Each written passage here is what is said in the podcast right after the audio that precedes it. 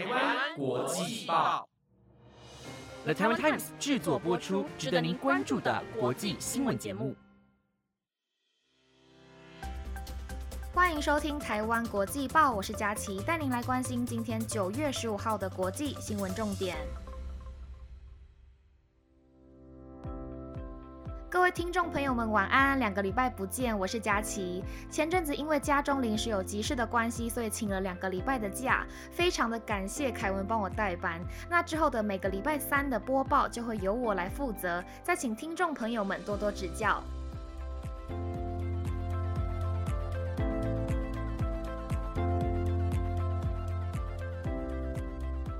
今天的国际新闻会带您了解到，东京的防疫旅馆出现了首起的死亡案例。脸书对待名人有双重标准的疑虑，以及知名品牌 Apple 总共是推出了哪五款的新品呢？以上详细的新闻资讯都会在等等的节目中告诉你哦。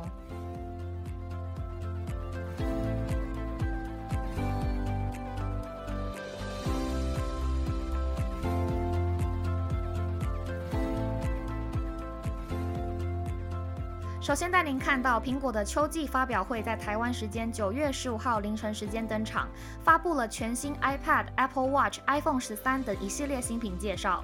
全球有超过两百万人次观众收看 YouTube 上的直播。这次的发表会由苹果的首席执行长 Tim Cook 进行主讲。首先登场的是 iPad，全新第九代的 iPad 配备 A 十三仿生晶片，在先进的显示荧幕上，用户可以直接与内容通过触控互动。与此同时，Apple 独家的设设计加上高效能晶片，全新的 iPad 在 CPU、GPU 与运算能力上的速度都提升了百分之二十。再来第二个登场的是 iPad Mini 6，它以最便携带的姿态为用户带来 iPad 的所有功能。Tim Cook 也提及到了最小的 iPad 将完成最大一次的升级。iPad Mini 6的外形重新设计，带来全新的机身。它结合了窄边框以及精美的圆角，这次提供了紫色、粉色、星空色以及太空灰四个颜色选择。Apple Watch Series 7也在这次的记者会上登场，荧幕的可视面积增加了百分之二十。这次的新机也加入了电池快充功能，在四十五分钟内电量可以从零提升到八十。在颜色上新增了蓝色，加上原有的红色、绿色、午夜色以及星光色五色做选择。最后压轴登场的是 iPhone 十三系列，共有四款机型，包括双镜头相机的五点四寸 iPhone 十三 mini、六点一寸 iPhone 十三，以及配备三镜头相机的六点一寸 iPhone 十三 Pro、六点七寸 iPhone 十三 Pro Max。在设计方面，采用大众喜爱精致又平坦的边缘，搭载 A 十五的晶片，并且改良在低光源环境中拍照以及摄影的品质，增加了电影级的模式功能。在颜色上新增了粉色，加上原有的黑色、白色、蓝色以及红色，共有五色可以选择。iPhone 十三系列将在九月十七号的晚间八点开放预定，预计呢将在九月二十四号正式的上市。喜爱苹果的用户可以留言告诉我有没有对任何一样产品心动哦。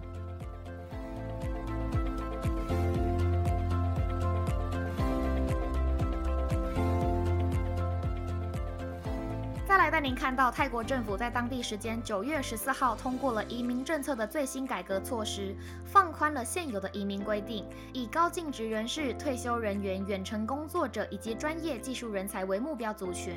目的呢是为了吸引各国精英能长期的居留泰国，促进投资的同时呢，也能发展物流产业，并且提升泰国依赖旅游业的经济。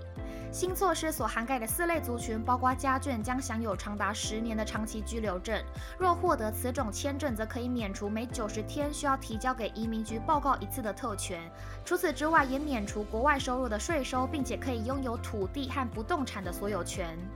泰国政府发言人塔纳公表示，新措施预计会实施五年的时间，从二零二二年到二零二六年。在正式上路之后，预计能为泰国带来新台币六千七百五十四亿的投资，以及新台币两千八百六十三亿的税收。同时，也说到了会在每五年重新审视措施，并且进行调整以及修正。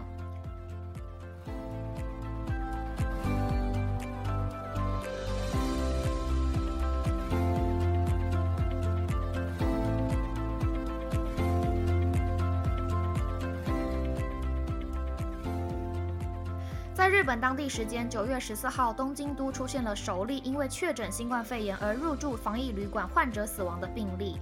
一名六十多岁的男性在医生线上问诊后的两个小时，被护理师发现昏迷不醒，送医抢救过后仍然不治身亡。根据日本放送协会 NHK 的报道，这名男子在当地时间十三号入住防疫旅馆，并在十四号通报身体不适的症状以外，腿部也异常发麻。在经过医生线上看诊过后，确认没有发烧，血氧浓度也维持在正常的范围。但因为腿部发抖，经过医师判断，决定住院治疗。不过，一名协助男子住院事宜的护理师在中午时间打电话到病患房内，却无人接通。经过半小时后，护理师进入查看，才发现患者失去意识，送医抢救也无力回天。根据东京都的资料显示，截至目前为止，已经有六万六千人在防疫旅馆内隔离，并且接受治疗。这是首例患者入住后死亡的案例。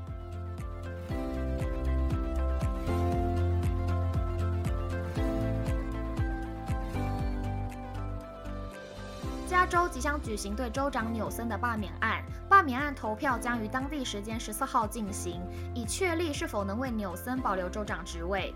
美国总统拜登也为纽森站台，并且呼吁选民得要三思，并称共和党的保守派对手是川普的复制人。这次的罢免案是由共和党所发起的，主要是对于新冠肺炎下的限制有所不满，包括了口罩限制以及封城规定。罢免题目共有两题，首先是要不要罢免纽森。第二题是要选民从四十六位州长候选人中选择一位，若届时罢免成功，则会由补选名单中的最高票接替州长的职位。选民可以择一作答，不强制两题都要回答。根据加州公共政策研究所九月份做的民调显示，有百分之五十八的选民认为纽森不应该被罢免。至于伯克莱政府研究中心也在上个星期五公布民调，共有百分之六十的选民反对罢免案。目前市场上的民调显示出了纽森。有机会能保住州长的职位。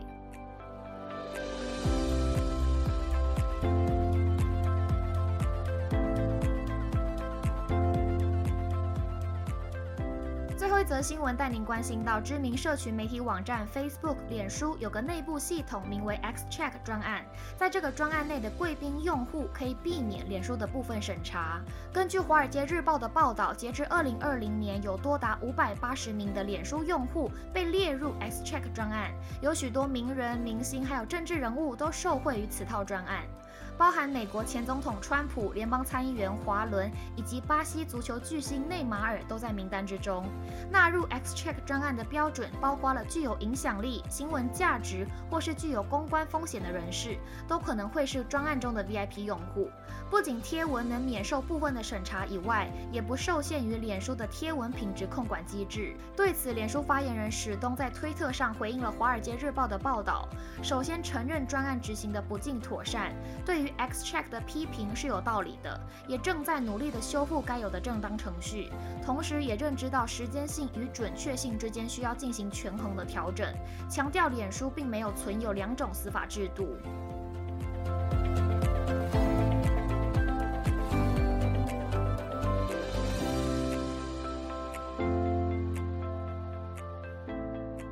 以上新闻由了 Time Times 制播，感谢您的收听。不知道大家对于今天的哪一则新闻最感兴趣呢？都可以留言告诉我你的想法哦。如果有想要获得哪一个种类的新闻内容，也都欢迎留言告诉我们。在留言的同时，也别忘了按下五星评价。我是佳琪，那我们下礼拜三见喽，拜拜。